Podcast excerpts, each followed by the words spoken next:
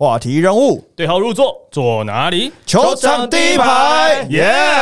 好久没看到大家的组合哦，对啊哇，师兄弟归位了，哎，大家今天还好吗？嗨还蛮好的还蛮好的小胡好像瘦六胖喽，所以到底是瘦了还是胖了？因为毕竟大家经过一个过年，然后这这么久的休息，所以又有比赛可以看啦。耶！好，本周的比赛回顾呢，新竹接口工程师的主场有两场比赛，然后福尔摩沙台新梦想家的主场有两场比赛。我们还是欢迎糊里糊涂的小胡。Hello，大家好，我是小胡，哎，你运气不错，也都闪掉了。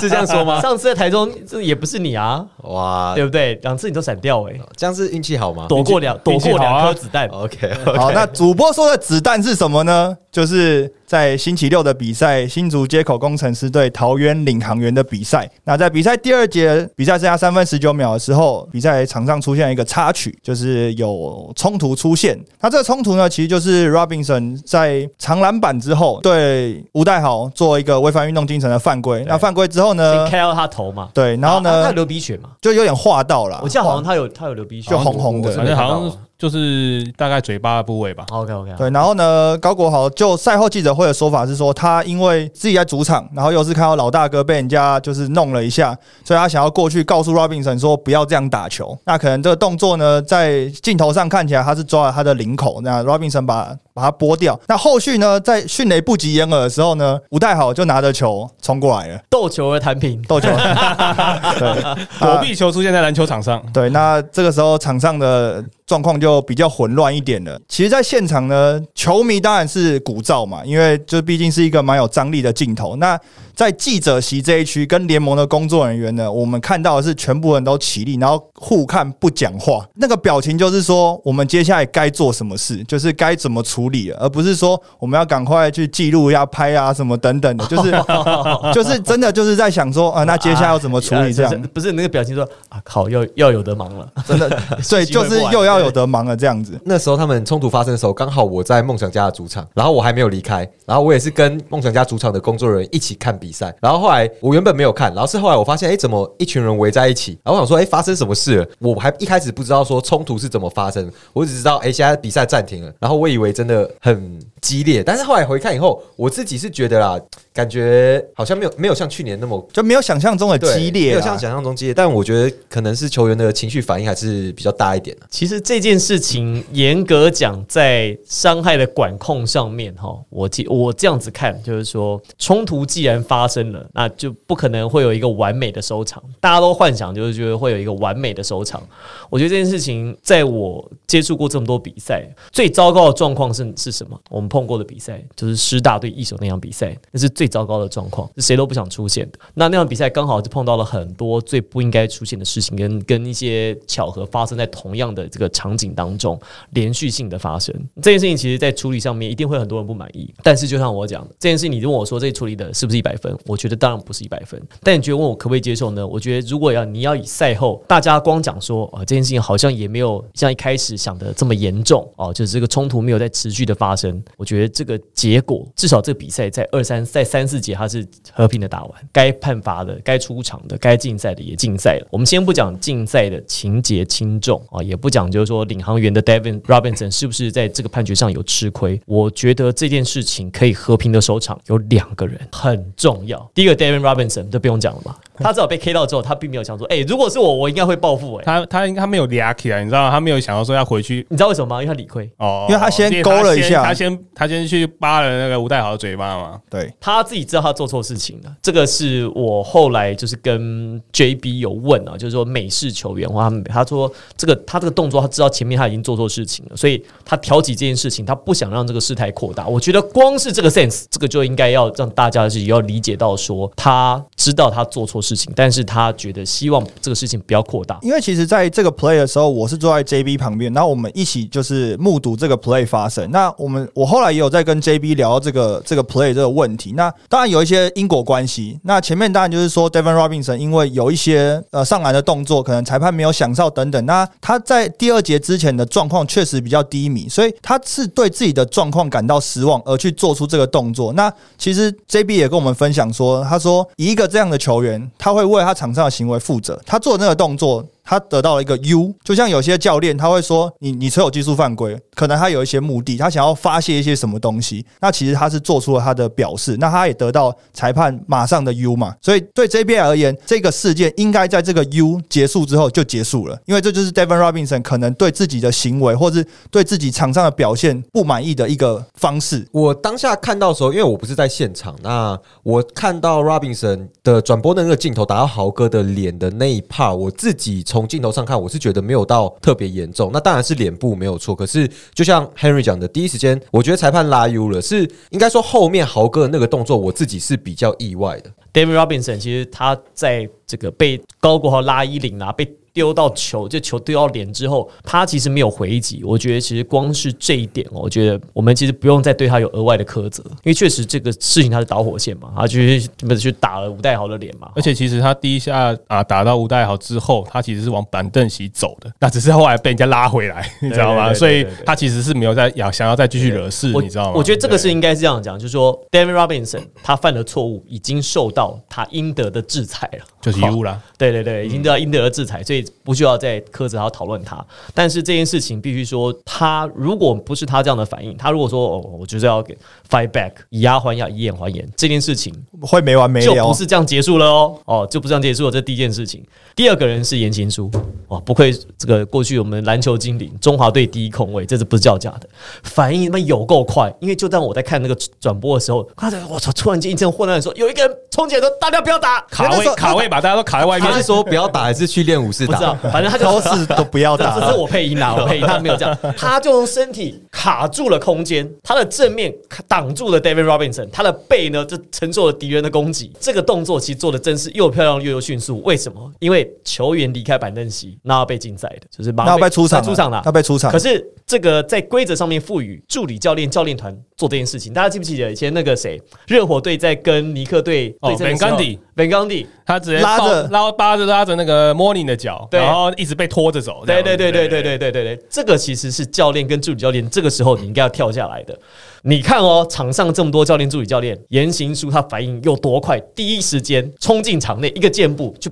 他把这件事情在那个时候就设下停损点，而且其实这个应该说画下防火墙。对，而且其实严行书教练这个动作，他大家可以回去看这个影片。那个时候其实是 David Robinson，他被呃高国豪，他可能不管是绊倒也好或等等，他是被摔倒在地上的。那这个时候呢，其实 David Robinson 是面朝上，那他随时是有可能冲起来的。严行书教练这个时候过去的时候，他是有点像面朝下，有点像是要环抱住 David Robinson，是就是双手张开这样。一方面是不让 David Robinson 起来去反击，二方面是也不会让其他人再往下去碰得到他他说他说他 Robinson。怕 David Robinson 受伤。他说按照常理来讲，而且对方也都认识，他说他应该他们应该不会打我，他 应该不会攻击教练。他说那就我来保护。可是如果你以 David Robinson 在地上的那个时候，你以他的角度去想，如果他今天看到是认识的人，他可能就不会反击，因为他觉得他旁边、哎他旁边就是围绕的是自己人。对，如果今天他旁边围绕的可能还有几个工程师的的球员在旁边的话，他可能就跳起来就直接反击了。对，所以这个这个真的必须要讲，在这个事件上面，言行书教练确实扮演一个很重要的角哦，色。他的头脑真的是很冷静，，而且严行书真的言行书教练他在 box out 其他人的时候呢，他第一第一瞬间第一个时间他就去双手去把 David Robinson 把他拉拉起来，对，所以让他知道说我是你的人，你不要我在不要挺你。不要不要有任何的其他鼓掌的动作。鼓掌，哇，这个没话说，呃，我那时候以为，因为那场转播是指挥教练嘛，我以为指挥教练会冲进去说不要这样，不要这样，不要，指挥教练一直在讲说，一直在举他那个师大的例子，然后就一直在讲他那时候的故事，哦所以在来比喻怎这件事情。怎么会给他播啊到？这边 这边可能是因为那个主播还出来比较不方便啊，不然他本来是想要出来的。不是，这他的场次也没有很多，怎么就会刚好给他遇到？真奇怪。那其实这个事情在隔天我们在工程师主场的时候遇到执行长嘛，那我们有问他说，哎、执那个执行长在这个事件上面，在裁判委员会你的立场，或是你要怎么样去做一个裁决或者表示，就他给我们一个我们其实蛮意外的答案。就是我，我就问他说，我我我跟 Henry 刚好在隔天，因为大家知不知道裁判报告很快就出来了。嗯对啊，其实，在隔天早上早上出来早，上就出来。这个是执行长要求的。他说：“今日事今日毕，今天这个事情发生了，要在十二点之前，全部人要讨论，至少文字要出来给大家一个交代。”规章好像说二十四小时内要出来，然后好像执行长好像说要在中午十二点之前就要出来。然后我就问他说：“我说那你刚刚陪他们开会到几点？”他说：“呃，他们开会到十一点多、十二点多，凌晨还在那边开会，但是我不在。”我说：“你不在？”我说：“那这个委员会组成有谁？”他说：“没有，就是因为这个是裁判判决的事情。”就是技术委员会，就是裁判包含临场委员啊、裁判长，然后在场的几个委员，还有几个资深的那个那什么呃应该是就是反正委员那一类对对对对对就委委员会里面的人，好，他们去做这个呃裁决裁决。他说他本身不涉入这个事情，我说啊，我我不晓得欸。他说其实我从第一季，包含这个大圣跟那个杰伦的互殴那些事情嘛，还有几次冲突，他说他其实他的惯例，他是希望能够立下一个就是作业流程，就是说执行长本身不要来碰触这件事情。我觉得有一个例子是，记不记得当年奥本山那次的那个事件，是六马队跟活塞打嘛，David Stern 那个时候道歉的也不是他出来道歉，也不是他对外说明，他都没有出现。对，那他就是说，希望这个既然是专业的事情，我们就交给专业的人处理。他说我也不是裁判，他说我的角色不适宜在这个地方，就是说我觉得应该要干嘛。就是感觉联盟在建立当中，这是一个算危机处理吧。那当然，去年有了大圣跟杰伦那个例子，那在今年其实反应变得更快，因为也有观众私讯我问我说：“哎，为什么去年的竞赛是在第二场才进？那今年是下一场，代号是下一场就进？”那我就说：“呃，你去看一下规章。”那他看了规章以后，其实就跟上面明定的一样嘛，就是下一场立立马就是竞竞赛赛。对，所以我觉得，当然作为联盟来讲，如果我们把规章制度都立好，就像刚刚讲陈建中执行长这件事情，就是我们把每一个分工都去做好，那接下来就是把每个部分去加强，其实整个联盟就会更完整。好，那这个处理的事情，大家可能对后续有点不太满意。好，这个为什么这个第二个 T 就是 David Robinson 的第二个技术犯规，好，要被驱逐出场？而且隔天的裁判报告呢，也认为后面一个挂号嘛，主观认定。我是觉得，呃，把手拨开这个动作，其实跟前面的大动作比起来，它真的是算小儿科的一个动作了。所以我是觉得说，这个动作真的要吹到踢，咬到这么严重，我是觉得哈，因为他当下第一个反应是直接走进板凳席，他他没有要在节外生枝。所以你如果在看 IRS 的状况下，其实你是可以看到这个部分的。所以我觉得这个前后都可以进入评估的状，去去评估说到时候的结果会是怎么样。OK，所以你觉得第二个 T 给 Robinson 是判的比较重的？我是觉得比较重哦，。这个是比较主流的看法。我也是觉得第二个 T，我认为啦，就像 Tony 讲的，因为 Robinson 那个把他手挥开的动作，他是想要回到板凳席，他不是想要继续姿势。然后，哎、其实他脾气不错，说真的。，对，说认真的，如果像我现在抓住 Henry 的领子，你能怎么办？他就就跟你靠他就靠近你啊，对啊，亲亲亲你一下所。以因为因为他他的他是走回板凳席的时候，他是背朝着高国豪，所以他被拉的那一刹那，他不知道说他接下来会被怎么样，所以他一定要把它拨开。如果你真的被高国豪这样拉过去的话，他可能会遭受到其他的威胁，说不定。所以变成说他拨开是一个很正常的反应啊。而且他不拨开，我觉得搞不好后面还会滋事，因为如果他不拨开，高国豪又跟他讲了什么，或者是其他队友冲上来，就变成是 Robinson 直接架着高国豪弄。哦对，所以我自己认为，当然那个 T 裁判给了就给了，但我自己会认为没有到那个，而且我会想要讲的一个部分是，我觉得这个 T 应该要成为一个标准，就是以后如果有发生类似的事情的时候，因为大家现在像领航员他们会抗议的原因是在一致性，就是这整个赛季的一致性上面。可是这个就有难度了。对，这就这其实我们前面节目有讲过，你知道后来我我就问了 JB，就是问了这个 JB Catwell，他我问他的看法，我们说在 NBA 这样状况，David Robinson 一样会被驱逐出场吗？他说 For sure, hundred percent。他说他把这个 case 问了他在目前 NBA 的几个裁判哦，他说这个状，他把影片给他们看，他说会怎么做？他说他问了几个 NBA 裁判，每个人都说第二个技术犯规，他们也会给 David Robinson。你们猜为什么？他说因为这件事情从头一开始，从头到尾是谁挑起的？Devin Robinson，是 David Robinson。他说，所以按照这个呃以这个肇事的这个原则来看，如果他一开始没有挑起这个事情的话，那吴代豪可能不用球砸他的脸。这是第一个，他认为说，因为如果后续高国豪没有去拨他干嘛，那就算了，没事。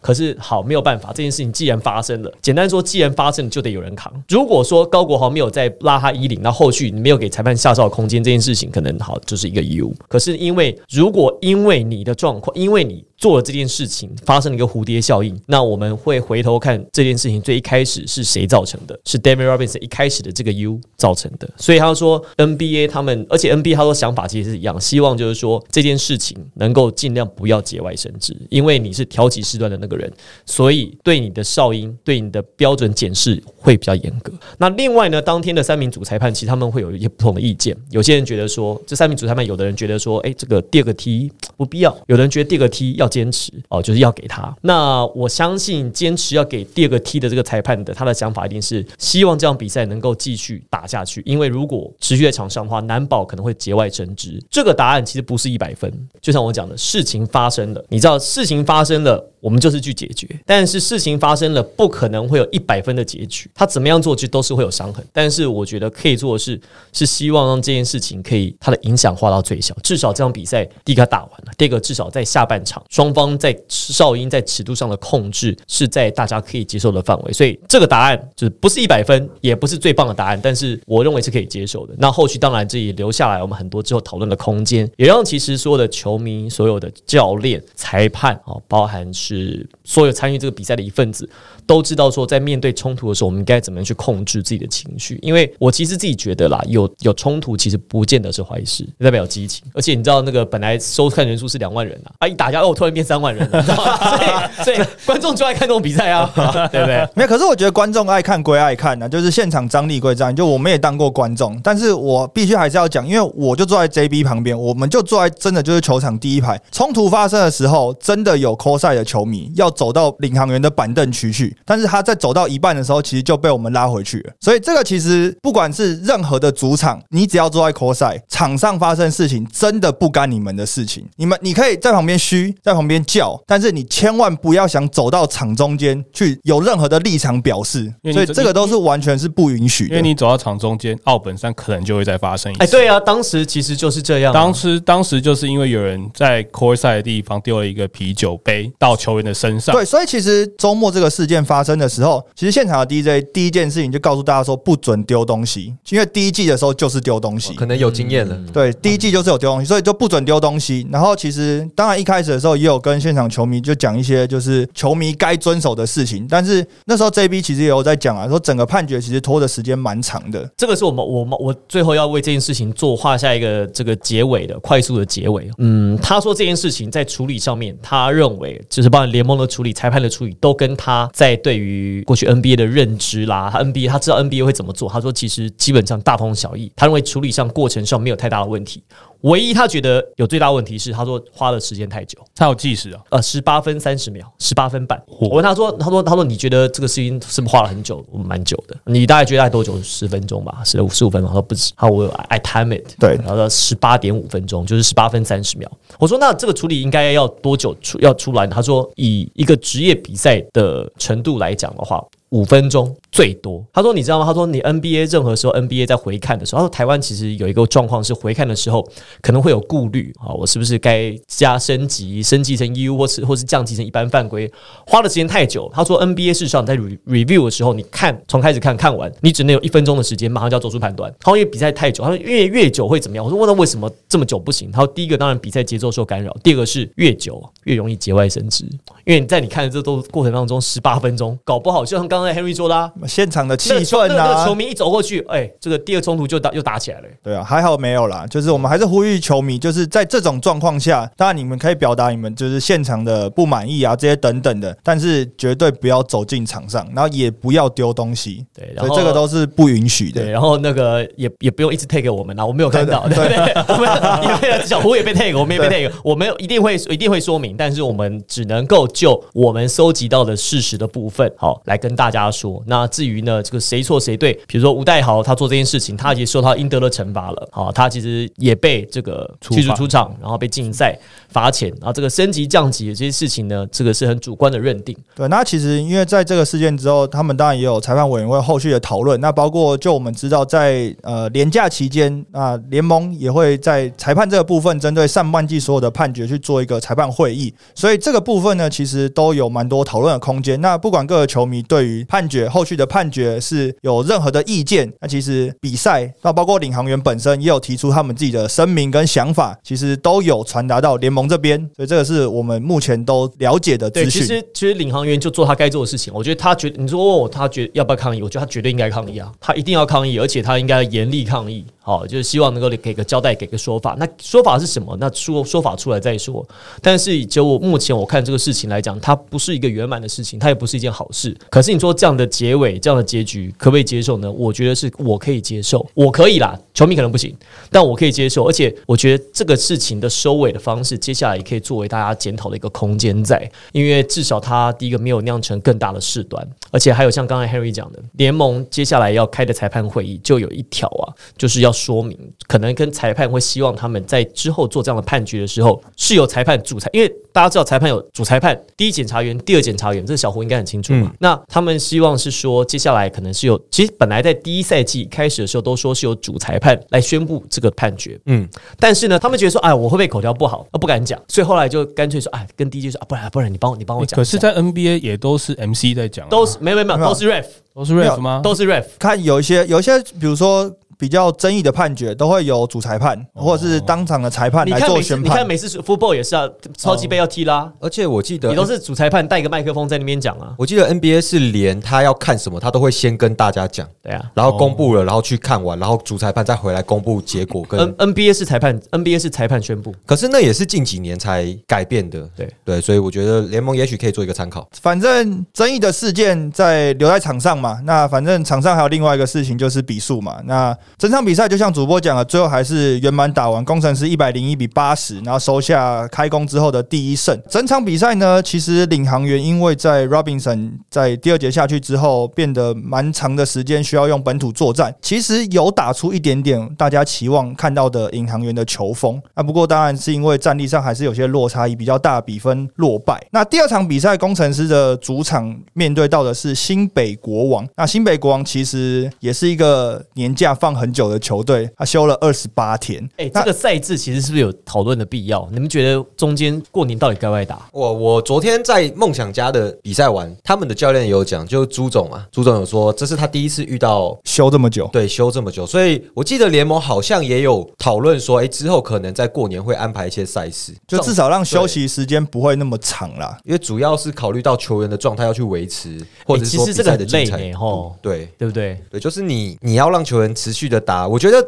也许假期抓一周到一周半，也许是一个最好全明星周末休多久？大概一个礼拜，五到七天吧，不一定。差不多啦，就是这个概念就是什么？比如说你从这个二月份开学，二月底开学，你到了六七月暑假当中，只会有一个 spring break，做一个春假放一周嘛。你说比赛开始打一个多月，然后又休快一个，像国王队两场比赛间隔了四周，快四周，二十八天啊二，十二七二十八天嘛。对啊，我我自己是认为，呃，太久的原因，第一个是球员他在状态的维持上面其实不容易。你看休息了一个月，他现在把状态重新再调整起来，其实是很辛苦的事情。而且包括其实场上的状态是一回事，那我们其实之前有讲过职业球员的作息。对啊，你看，你每天就是练球，准备周末的比赛，那突然呢，你要一下休息之后，是改变你的生活作息。那之后你要再重新调回来，这这一两个礼拜确实会遇到比较多的困难。工程师对国王这场比赛，其实可以看到，工程师的命中率百分之三十六，那国王只有百分之三十八。那特别是国王队在三分线的命中率只有百分之二十四。那这个其实就跟过年前呈现出来球队风格不太一样。那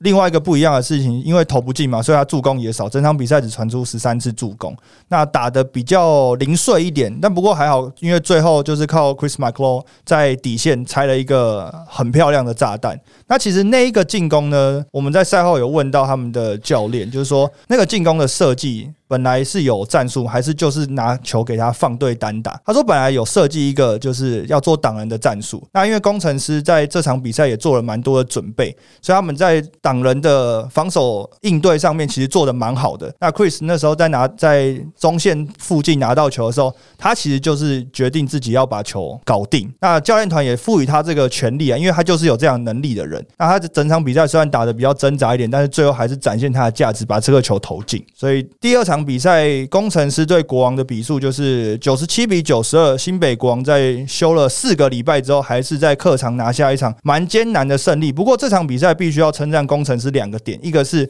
在团队失误的控制上面，这场比赛工程师只只有九次的失误，所以是跟上半季来讲是蛮大的差别。那另外一个就是本土球员在这个周末看起来本土球员的进攻火力啊，跟在场上的信心是有蛮大的提升哎、哦。大法师连线好像这个本土球员打的比较好哎、而且这球风其实好看呢、对啊，还不错哎、我我怀疑这个大法师跟上一次的那个大法师是不同人呃，。过个年，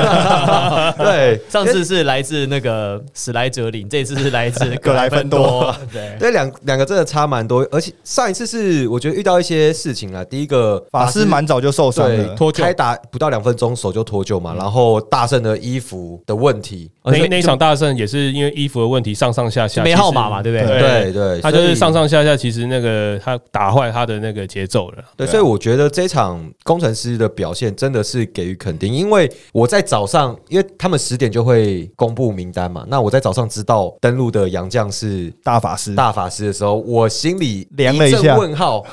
我我想说，哎、那这样我资料准备要往哪个方向去？哎、我跟你讲，不是只有你有这个问号，新北国王也是这个问号。好因为我在赛后跟他们的战术分析师在聊的时候，他说：“哇，今天放上大法师，确实让我们有点措手不及。如果他放上辛巴，我们还比较好打。”所以不是只有你有很错愕啦。我原本以为是因为，因为昨天其实工程师对到领航员，他的区域防守守的并不是很好，那只是领航员的外线没有把把握度没有很高，因为他其实我在早上同时看这场比赛的时候，我发现他蛮常漏人的，所以他今天发到大大法师，我一开始以为是因为他怕速度会跟不上，因为国王是一支很快的球队，然后又每个人都可以打，结果后来问是因为辛巴他的腰有受伤啊，所以放上大法师，但今天的比赛内容，我相信所有球迷应该对于工程师另外一个面貌给予肯定。好了，我们这场比赛也不要投 X Man 了，因为两队要投 X Man 太多了。我们两队各选一个你觉得印象很深刻的球员，好不好？一个一个来。工程师我当然是给法师啊，因为法师就像我在就是年度奖项预测的时候，我觉得法师就是一个非常适合工程师的球队，你真的很爱他哎、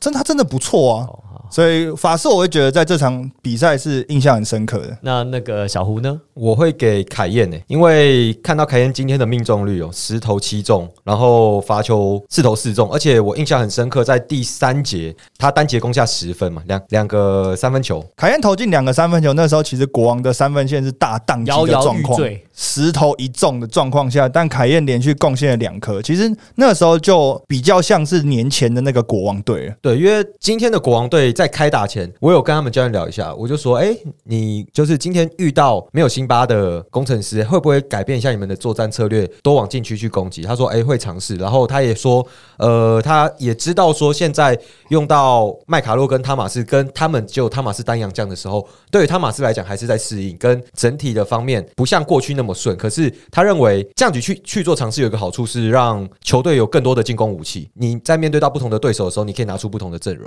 哎、我的人就不一样了哦，我要选荣毅森。哎呦，哎、荣毅森其实顶的不错哎、当然不是说一百分很猛，就是完全的压制。可是他上来打这二十八分钟，我觉得是有模有样呢。虽然说六犯呐，可是你看他几次几几次的攻防，我觉得其实顶呃汤马士或者是在这个对方小球阵没有功劳也有苦劳啦。对啊，他其实 Если 替代性蛮不错，就他的搭配其实让法师跟那个大圣大圣可以放开来打。我觉得其实荣医生打得很好。工程师的球团还为了为了荣医生拍了一支他下场毕业的影片给他，因为就是觉得他这场真的打得非常努力，非常的非常敬业。大家知道澳门人嘛，对啊，他两年没回家，你知道吗？澳门这么近，两年没回去，哇，也是辛苦了。嗯，因为回去就要回去要隔离，嗯啊，回来要隔离。回来要隔离。他回去是光隔离就花了一个月，对干脆不回去。如果说两两年没回家，对，如果说投工程师这边，我也可能会给荣医生。对啊，虽然说他数据上真的不是非常漂亮，就像转播当中我印象当中提到说他得分的时候好像得篮板还是零吧，他最后篮板也是零。可是你看到在比赛当中，真真的是多亏他去扛了这二十八分钟。他第一拍至少你看他先顶住汤马士，所以汤马士很多火锅是在第二。就就是在第二波攻防的时候被大圣给扇到，但是没有他顶那第一波的话，而且这场比赛其实我也呼应到奎哥，记不记得在上周的时候跟我们说，他看到汤马士的一些问题，这场比赛其实就跟奎哥其实讲的很像。我后来发现汤马士他如果不在高位策应的时候，他其实如果硬打盖马的话，他碰到比较有经验的球员，像大圣这种跑江湖的，他其实是会有一点吃力的。对，他在上半场的单打被盖了超多火锅，成功率印象中大概至少三四次，对因为他是场上最高的。对然后他不止被荣誉生八，还有被大胜八，然后整体打的有点是不是李佳瑞也有？我记得我我忘了。我我我忘了，但是我我印象是他到下半场，其实他有几次单打就很漂亮，就完全的也展现出来他要怎么去在呃在低位有破坏力，就是你要给他足够的空间，对你你真的其他人你他不要他靠过来硬打，他真的挤不进去。对他必须要有很多的时间一直磨。你看他在 low post 的时候，low post 单打的时候至少会运三球以上。而且他真的在高位的破坏力真的比较好。对，对，所以他确实看起来好像，哎、这个对他对禽兽有点研究喽。好，那这是在工程师主场的两场比赛，那工程师过完年之后一胜一败，也算是一个还不错的开工了有。交代啦，主场至少有赢到一场。那接下来呢，要继续交代主场，就是梦想家的主场。那开工第一场比赛呢，换上一个全红的球衣，想要讨个吉利，换上一个大红的球衣哎、，我觉得很好看诶、其实蛮好看的。但是球队六十八比八十三，在开工的第一场比赛就输给了富邦勇士。那其实这场比赛可以看到，台北富邦勇士他是做了蛮多的准备。对啊，富邦这一场比赛又回到我们熟悉的富邦了。这场比赛的防守就是去年富邦得到冠军的那种防守的的强度压迫迫。像一开始呃中线其实就展开他的防守功力，他守了钱肯尼，又是又又让沃口制造进攻犯规。那整个富邦的协防都非常的快，让呃梦想家出现很好几次的二十四秒进攻威力，甚至还有一次五秒发球的威力。所以这个其实我们都可以看到，在富邦刚刚开赛的时候，其实在防守这一块，呃，已经回到我们知道的富邦的防守了。而且梦想家其实跟新北国王有一样的，也不能说问题啊，就是他们都是属于那个提早放假的球队，所以呢，在回就是开工回来的第一场比赛，看得出来在球员在不管是场上的的应对啊，跟投射的感觉都不是特别的好，投射感觉不好，加上你的团队传导也没有特别好，他的助攻数只有九次，整场比赛他是创下新低嘛，那他的三分线命中率也是创下新低，所以这两个创下新低的状况下，就让梦想家在开工的第一场是没有办法拿到胜利的。但是这场奇，我觉得梦想家一个我觉得很奇怪的地方是，他们一开赛就把球全部都灌给灌给波野。那在进呃在单打禁区的这个点，我觉得跟之前的梦想家的整个战术好像不太一样了。这赛后记者会我有问到他们教练，那呃我自己的预测啦，也是 boy 的在下半季会增加多一点内线的进攻，因为他真的有点像是刚来的新特利，还就是是说，还是说，嗯嗯，会不会是有人要来，想要测试看看，看他到底能不能够单打？你说这是期末考吗？会 不会这感觉那他这样的表现，柏林主播你觉得过吗？二十五分八个篮板，但三分线十一投两中。然后看他来代替的是谁呀？对，因为在呃，我记得我搭配青金主播，他也有去问梦想家的凯总嘛。那凯总是跟他说，诶，下个礼拜有机会的话，下个礼拜会官宣。对，所以大家也可以期待一下。那我自己在看这场比赛，的确 boy 的增加了低位的破坏，而且我自己觉得收到的效果还不错，就是他低位的单打反而比他外围的投射命中率来得高。就像呃这场比赛如果没有 boy 的几次禁区的攻击的话，梦想家可能再创得分新低，差一点，差四分。真的是差哎，一点。梦想家有一个问题，我觉得其实小胡刚才讲到新特利，我觉得是蛮不错的一个选择。哦，就是他们当然他们的打法很团队啦，很外围五小嘛，一直 motion motion motion，然后外围一直做一直做双挡双挡双挡这样，这是那个 Kyle Julius 教练的这个的最喜欢哲学最喜欢打，他最喜欢外围不断的两次双挡嘛。好，可是这个没有错，就是你在外围拼拼命投，有机会要出手，可是哦，梦想家好几次就是当今天大家一起都熄火的时候，哇，全队一起沉船，这个其实蛮恐怖的，所以他们其实很需要一个像辛特利这种人。就是当大家宕机的时候，我是能够切得进去，切得进去，然后能够破坏私立对方防线，让对方防线收缩一点，让我的外围射手有更好的投射机会，或者是更近距离到中距离先拿一些篮子。我觉得这个是梦想家现在蛮缺乏的。因为赛后我有问 boy 的，我就说，哎、你这场比赛其实拿下二十五分，那其实整体来讲，你的单打也很有破坏力，那只是在外围的命中率可能稍微差一点。然后我有提问，就说，哎、你觉得呃，可能遇到球队这种宕机的情况，你应该怎么去帮助到整个团队？那我本来是想说，哎、你可能会学习像刚刚讲的辛特利去制造机会给队友，但是他的意思是说，哦，我觉得我的三分球十一投二中，我可以帮助的就是多投进一点三分球。哎，对，因为其实小胡跟我分享这场比赛的赛后记者会的时候，我是满脸问号，因为他说 Kyle Julius 给他一些很有哲学的答案。因为小胡问他说：“哎、就是在场上有追分，有追到一个杀五分差嘛？然后那时候做了一些换人的调度，然后之后分数有被拉开。他问了 Kyle Julius 那时候他的想法是什么？然后为什么会有这样子的调度？呃，他是说，因为那是体能调节啊，我觉得可以接受。但我想问的是，他觉得把那时候打得很火的 boy 的跟吴永胜换下去，那分数被拉开。然后我想问他的是，觉得换上来的球员在哪里做的不好？那他给我的是说，他觉得他们能量不够，所以下次比赛我帮他们准备两杯能量饮料。对，是呃，好，OK OK，好，那 那 Tony 呢？？Tony 呢？我觉得 boy 的这一场比赛，他在不管是第一节初期或者第三节初期，在他体力还是有还恢复的时候，还是有体力的时候，其实真的打得不错。像第一节的时候，梦想家只得了十，一开始得了十三分，boy 就得了七分。那第三节来讲的话，其实 boy 一开始三分钟就非常打得非常积极，就直接得了八分，field goal 投四中四。所以在出在呃第一节、第三节，当 boy 还有体力的时候，其实他打得非常不错。可是到后期可能体力下降，他就一直狂投三分。那就像刚刚讲的，他三分球超级不准，那变成就这个可能就是 boy 他需要在持续的进步或持续的改进的地方。好，那其实二月十二号就是周六的比赛，那梦想家是没有开胡，不过在隔天他马上就调整出来。对，另外在这个还有一个就忘了我们提到的事情，就是呃，许晋哲总教练那场比赛被吹了一个技术犯规嘛，而且原本啊，这如果领航员啊跟工程师没有这个起冲突的话，可能这个那场比赛会是焦哎点了。又判例又要出现一些争论啊，就是那个进攻犯规的那个问题啊。不过当然有几个视角其实看不太清楚。不过我这边要分享的是，我们先先不论对错，我这有一个有趣的故事是，事实上许晋哲总教练被赔被吹那个技术犯规是他故意的，看得出来啊，他其实他就是因为他那时候不满，嗯，他就觉得我我就是觉得我受委屈了，这样我就不吞，我就走上去，我就走上去，让裁判抄我一个踢。因为他其实蛮慢才走上去，他不是及时走上去。他想了一下。对。对他就是故意走上去让你去吹个技术犯规，哎、还真有效，那个腿整个就蹬过就蹬蹬过来了，哦，真的是蛮厉害的。讲到徐总这场比赛富邦赢了之后，他已经平了严哥的最多胜的教练记录了。哎、所以接下来只要富邦再拿任何一胜，许徐总就会变成台湾篮球史上最多胜的教练。他还叫我们低调，他说：“哎，看你们一讲，那我就不会。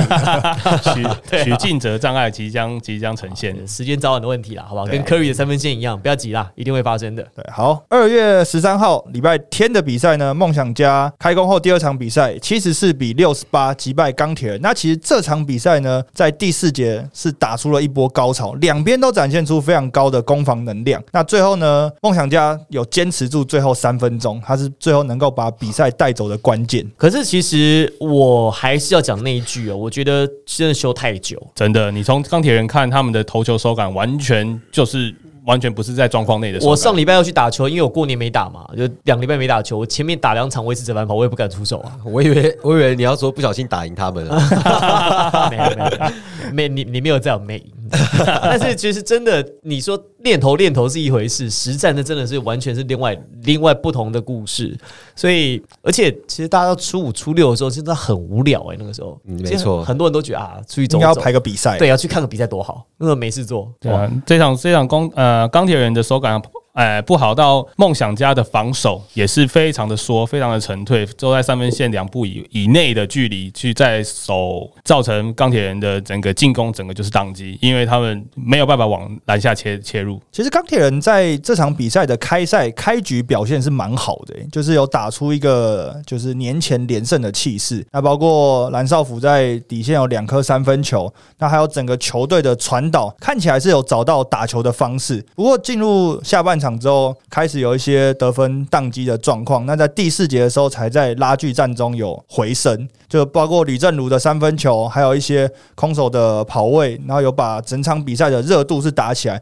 不过最后真的就是在两分钟的时候丧失了太多进攻篮板，我觉得这个是钢铁人比较可惜的地方啊。哦，不过钢铁人在跟塔克老师分手之后，现在全队都很敢投呢。哦，其实你看吕正如啦、蓝少辅啊、陈佑伟这样比赛都有三分命中，我觉得特别是吕正如如哦，正如其实就像他讲的，他就是那种哦，这个赛季打着打着会越来越准。我、哦、现在第四节有几球哇，那个他跟他跟简浩两个人互轰三分球，哇，哦，那个难度很高哎、诶、对啊，那段期间是这场比赛最好看的一趴。吕正如甚至有一个三分球的那个投出去的速度跟科里有的比，那超快，一接到球就往往往篮筐抛的那种感觉。我觉得难，我觉得比较漂亮的是他在弧顶那一球，就是是垫步一块，对，收球之后，然后脚步收拉回来，然后后撤步出手，那球的难度其实很高哦，不错啦。其实，在第四节两队其实都算是有打出一波行情。那这场比赛我们最后总结一下，赢球的是梦想家，你们觉得梦想家的 X Man 你们会选谁？这场比赛我会选简浩。简浩啊，简浩 OK 对，因为简浩在第四节关键的反败为胜的关键就是他在第四节得了五分，还有一球是扭到脚的快攻，然后一个底线三分球，